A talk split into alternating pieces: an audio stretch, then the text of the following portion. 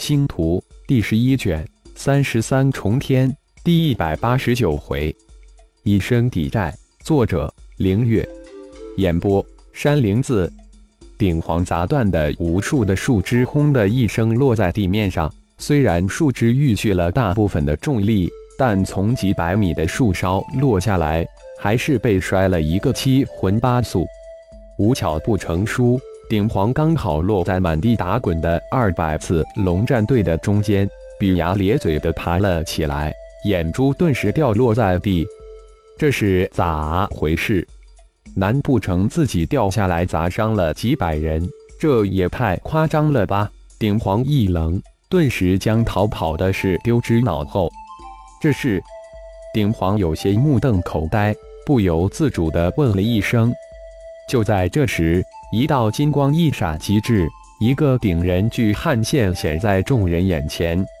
顶皇，你逃不掉了，拿命来吧！巨汉一闪而至，看到满地打滚的几百人，以及在众人之间发愣的顶皇，眼中闪过一丝阴森光芒。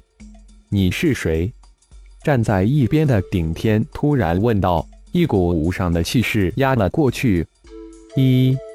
没想到在这里居然碰到一位大高手，我是谁不重要，阁下还是少管闲事，以免惹祸上身。那巨汉内心一震，单凭这股气势威压，对方有不弱于自己的修为，绝对是九级高手。但观对方却极年少，这家伙从天上掉下来，砸伤了我二百战士。等我拿到赔偿后，你可自便。否则就别怪我不客气。呃，鼎龙等四位队长听到大祭司的话，突然一愣，脸色顿时精彩起来。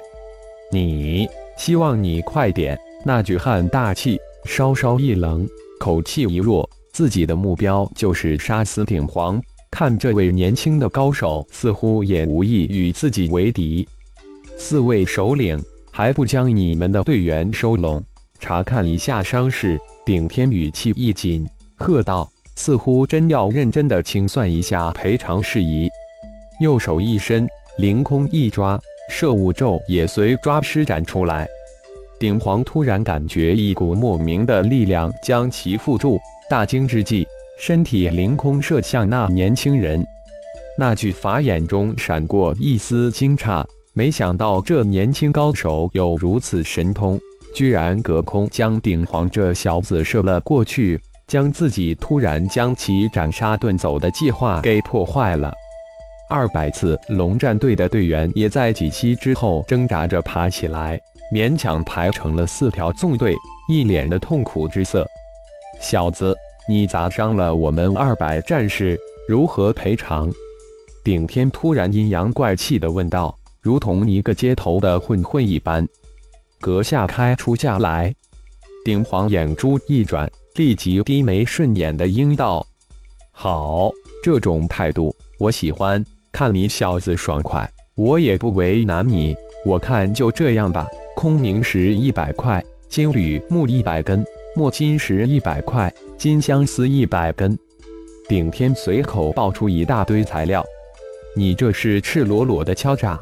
那句汉一听，一连串的材料无一不是罕见的天才的宝。别说一百之数，就是拥有一二之数，也算非常了不起了。这家伙一开口就是一百。顶天眉毛一挑，眼中神光迸射而出：“你是什么东西？债主都没发话，你放什么屁？你不要欺人太甚！”顶天刚刚录了一手，已经将其镇住。此时被顶天指着脸骂了一通，气急大吼道：“我就气你怎么样？”顶天北理不饶人，更是语气张狂：“那就要看你有没有这个能耐。”那巨汉忍无可忍，右手大刀一横，横眉一对，没想到半路杀出一个嚣张的家伙。顶秋已经怒从心头起，恶向胆边生。自己一千多年来何时受过如此侮辱？顶龙等人突然感觉眼中一花，大祭司的身形已经消失不见。轰的一声，顶天一拳将那巨法击退，巨法倒退的身形将一棵巨树撞了一个粉碎，苍天巨树轰然倒地。顶天又掌化刀，对着轰然倒的的巨树凌空虚斩，然后五指连弹，苍天巨树的主干突然化为数百节巨木，呼啸着向倒飞的巨汉射去。那巨法眼光一凝，脸上露出无比震惊的神色。那年轻一拳击在自己刀身之上，硬生生的将自己击倒，又使出如此神通。看那呼啸而至的巨木，如果真的任其轰击自己，到时只怕会被巨木击伤。说是迟，那是快。数百巨木后发现至，瞬间灵体，那巨汉大刀也瞬间挥舞。将一根根巨木斩为碎片，漫天飞扬。突然，眼中金光一闪，巨汉暗叫不妙，大刀舞成一张刀网，向金光迎了上去。伸缩的金色拳芒再一次将那巨汉击飞，顶天十指连弹，金光迸射，数十道金光幻化成数十枚金色飞剑急射而去。当巨汉心中震惊万分，只是短短数息。那年轻高手手段层出不穷，完全超出自己的认知，似乎有点像祭祀的手段，但又看不出祭祀的手法，倒是十分像天外世界来人的战斗方式。几个照面，自己都被压着打。顶秋想到这里，身化流光，冲天而起，金色的盾光划破绿色，冲上天际。顶秋刚刚驾驭盾光冲天天空。另一道金光也随即从森林之中急射而出，瞬间即至。小子，老实的待着。六级以你这个年龄，的确算是高手，但在我们面前还真不够看。随便出来一个，就能打你十七八个。顶皇刚刚出生一点其他念头，但随着一道不大的声音就迅速消失。刚才一切事情都太过突然。根本没来得及仔细看看被自己砸伤的几百人，稍稍一感应，乖乖，全部都是乌战皇级的一个乌战皇战队，这是那个超级大部落的战队呀！太恐怖了！前辈，我是通城岩部族鼎皇，不知您是？鼎皇恭敬的上前问道。哦，通城岩部族来头不小，难怪有九级高手相护。鼎龙很是震惊，部落与部族虽然只相差一个字，但相差十万八千里。万人以上才能称之为部族，万人以下为部落。无论是部族还是部落，都分为五级。现在的德部落只有不到一千人，是最小的一级部落。不知刚才这些前辈是为何？鼎皇又小心地问了一句：“呵呵。”刚才我们大祭司不是说了吗？被你砸伤的。